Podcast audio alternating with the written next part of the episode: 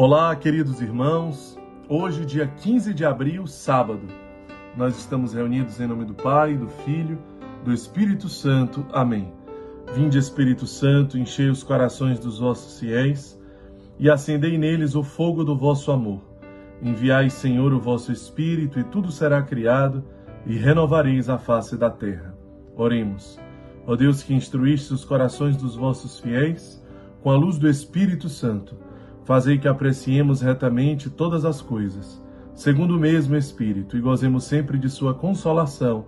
Por Jesus Cristo, Senhor nosso. Amém.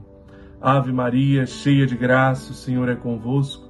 Bendita sois vós entre as mulheres, e bendito é o fruto do vosso ventre, Jesus. Santa Maria, Mãe de Deus, rogai por nós, pecadores, agora e na hora de nossa morte. Amém. O Senhor esteja conosco, Ele está no meio de nós. Proclamação do Evangelho de Jesus Cristo segundo Marcos. Glória a vós, Senhor.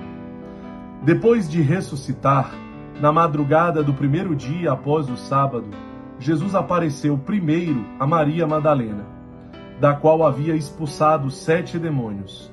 Ela foi anunciar isso aos seguidores de Jesus, que estavam de luto e chorando. Quando ouviram que ele estava vivo e fora visto por ela, não quiseram acreditar. Em seguida, Jesus apareceu a dois deles com outra aparência, enquanto estavam indo para o campo. Eles também voltaram e anunciaram isso aos outros. Também a estes não deram crédito. Por fim, Jesus apareceu aos onze discípulos, enquanto estavam comendo. Repreendeu-os por causa da falta de fé e pela dureza de coração, porque não tinham acreditado naqueles que o tinham visto ressuscitado. E disse-lhes: Ide pelo mundo inteiro e anunciai o evangelho a toda criatura. Palavra da salvação. Glória a vós, Senhor. Meus irmãos, nós estamos na oitava de Páscoa. Amanhã iremos celebrar a festa da misericórdia. O evangelho hoje antes de tudo, nos traz uma palavra de ordem. Ide, ide pelo mundo inteiro e anunciai o evangelho a toda criatura. O evangelho nos fala que Maria Madalena foi imediatamente anunciar aquilo que ela testemunhou aos seguidores de Jesus. Depois também, para aqueles dois discípulos que ele aparece, também vão e anunciam isso aos outros.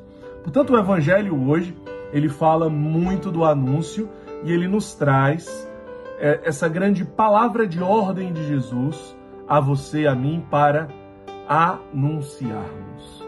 Portanto, hoje é um dia de nós mergulharmos, refletirmos sobre a importância e a necessidade do anúncio.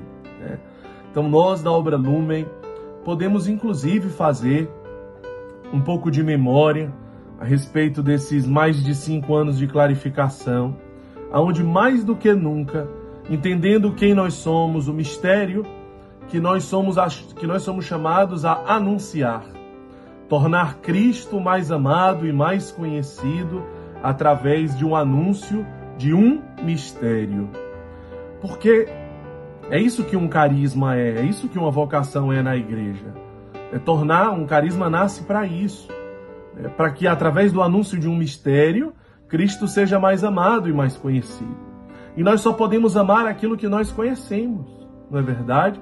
Então, se nós não conhecemos uma parte da vida de Cristo, nós não podemos amá-lo integralmente, na sua totalidade, plenamente.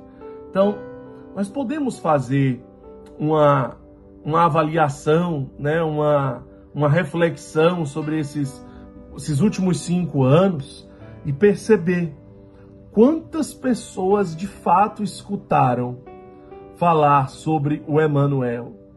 Quantas pessoas ao longo desses anos têm escutado falar sobre Mateus 25? Quantas pessoas descobriram que Jesus está no pobre, né? E não é como se fosse, de fato, ele está ali, escondido, encarnado, ele é Deus conosco ali, é a carne sofredora de Cristo ali. Sim, é Jesus ali. Quantas pessoas entenderam melhor essa verdade evangélica, fizeram uma experiência pessoal, tocaram, porque essa verdade foi anunciada. Meus irmãos, a gente consegue ter dimensão do alcance disso, não é verdade? Quantas respostas vieram a partir disso?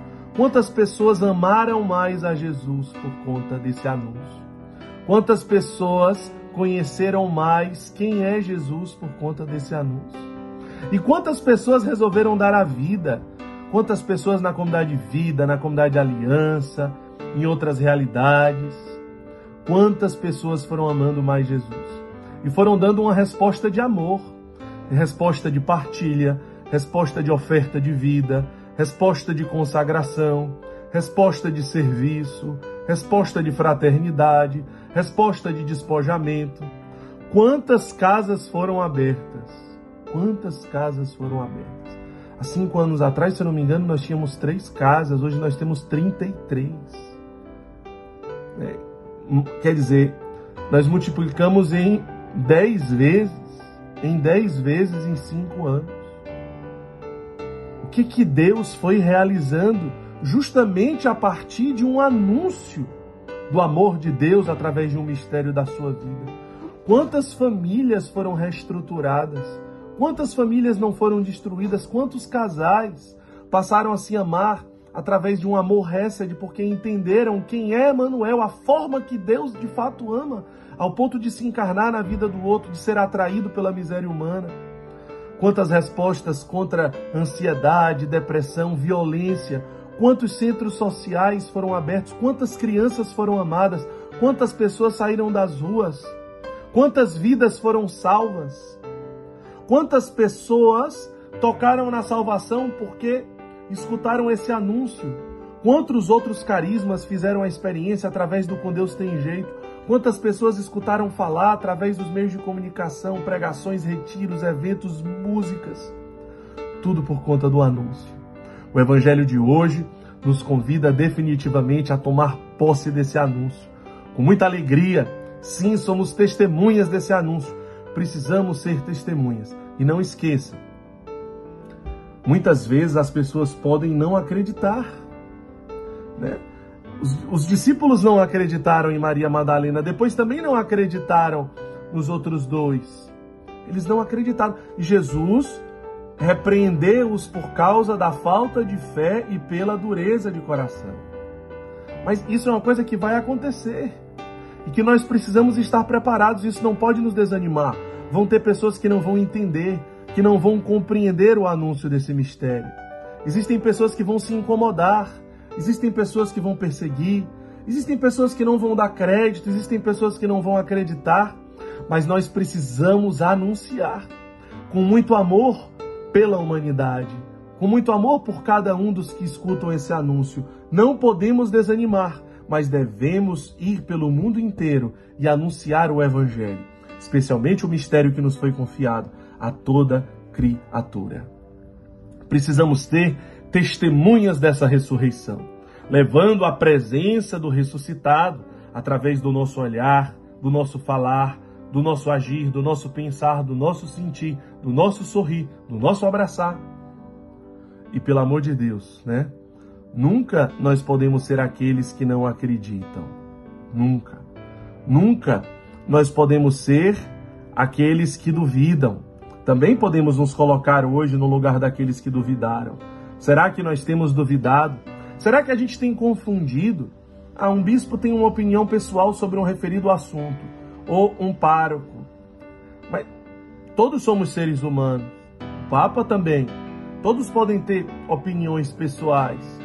Não é porque ela é diferente da minha que eu deixo de entender e de acreditar, de acreditar na força do Espírito, daquilo que vos foi confiado, da infalibilidade papal, é, da graça que está sobre a igreja, sobre os bispos, sobre os sacerdotes.